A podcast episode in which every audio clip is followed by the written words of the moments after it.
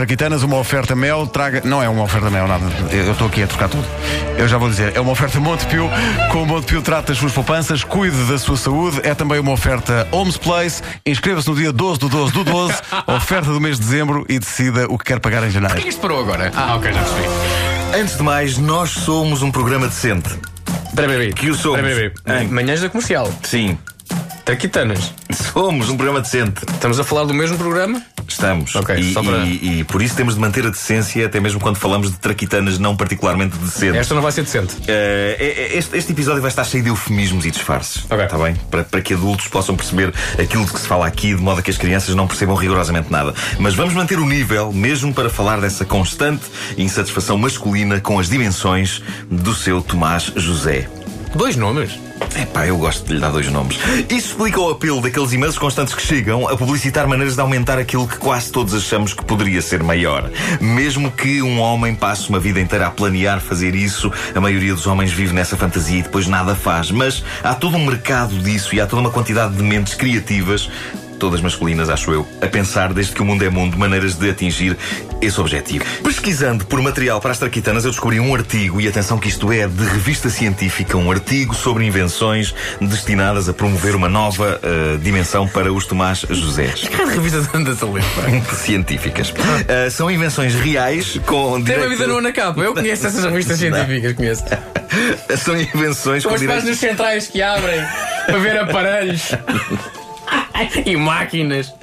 É super interessante. Bom, eh, são, são invenções reais com direito a patente e tudo, embora assustadoras. Uma delas é como que um aparelho de ginástica registado com a patente 7.828.718B2 dos Estados Unidos da América é, é um aparelho criado por alguém que acredita que assim como podemos fazer crescer os nossos músculos dos braços, puxando por eles e, e, por exemplo, fazendo alterofilismo, também podemos usar o método ginásio para promover o exercício de Tomás José. Isso é o quê? O Tomás José levantar halteres?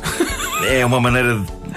Eu espero que não haja nenhum ouvinte chamado Tomás José a ouvir isto. Ah, vida, há de certeza. Podemos chamar-lhe outra coisa, Pierre da Cunha.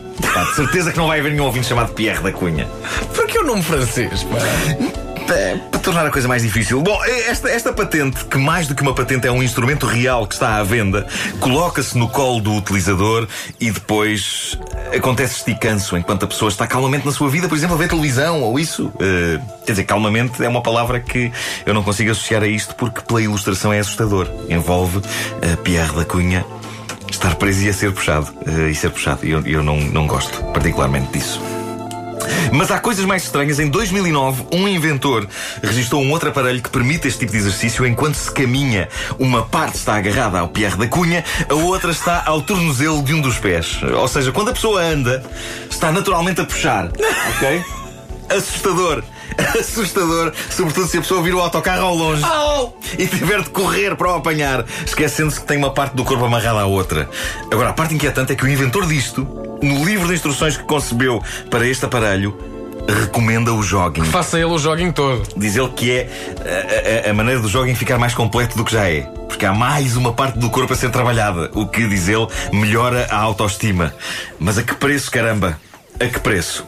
Há neste artigo o registro de uma patente de 1893, em plena era industrial. A eletricidade tinha sido descoberta há pouco tempo e uma das primeiras coisas de que um homem chamado Frank Orth, americano, se lembrou foi de criar uma coisa chamada de eletrocalças. Só o nome para mim já está mal. Eletrocalças. Pá, tem tudo para correr mal.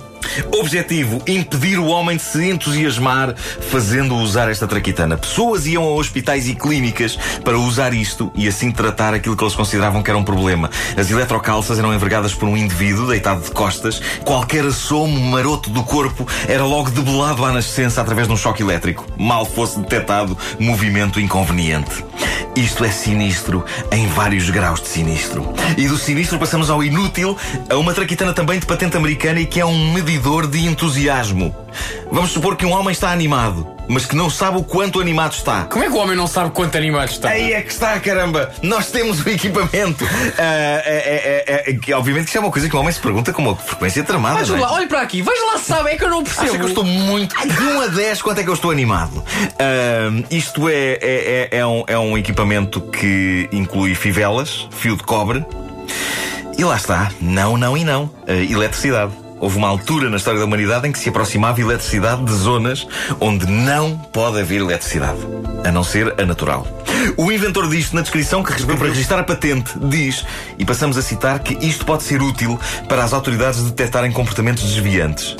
Isto é genial. Que tal É- começar é por diz- É o inventor disto? É como diz o artigo, a ironia do tipo que inventou esta coisa andar a falar nos comportamentos desviantes dos outros. Inventei esta maquineta com fivelas e eletricidade para detectar comportamentos desviantes desses tarados.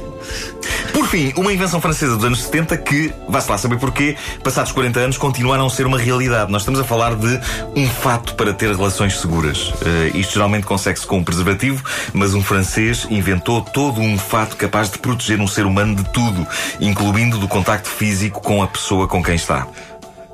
Nós estamos a falar de uma espécie de escafandro flexível que cobre um ser humano da cabeça aos pés. Tem, tem lugar para os braços, tem para as pernas. Eu vi uma coisa parecida com esta no filme Onde é que para a polícia. Sim, sim, sim. Uma cena de Mas- amor de Leslie Nielsen com eh, Priscilla a Priscilla Presley. Sim, sim. Mas aqui é uma invenção concreta real levada a sério. A fatiota cobre o corpo todo.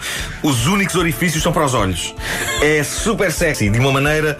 Filme de ficção científica dos anos 50. Na volta há quem aprecie isto, mas digamos que não é a coisa que eu julgava que franceses, homens da terra do amor e do romance, seriam capazes de inventar.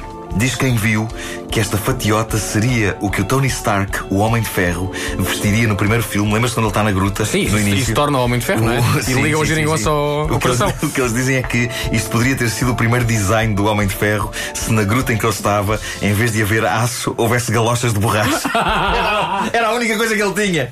A única coisa que ele tinha. Se eu gostava de ter um fato destes, no entanto, gostava sim, senhor. Vi a patente e os esboços do fato e eu quero um. Mas para combater o crime, lá está. Daqui a pouco eu já vou pôr online o desenho desta extraordinária e incompreendida invenção. Quero ser o representante disto em Portugal. Mas talvez vá perder dinheiro. As traquitanas são uma oferta Montepio, com Montepio trata das suas poupanças e cuide da sua saúde. E Homes Place, inscreva-se no dia 12 do 12 do 12, oferta do mês de dezembro e decida o que quer pagar em janeiro. Menos de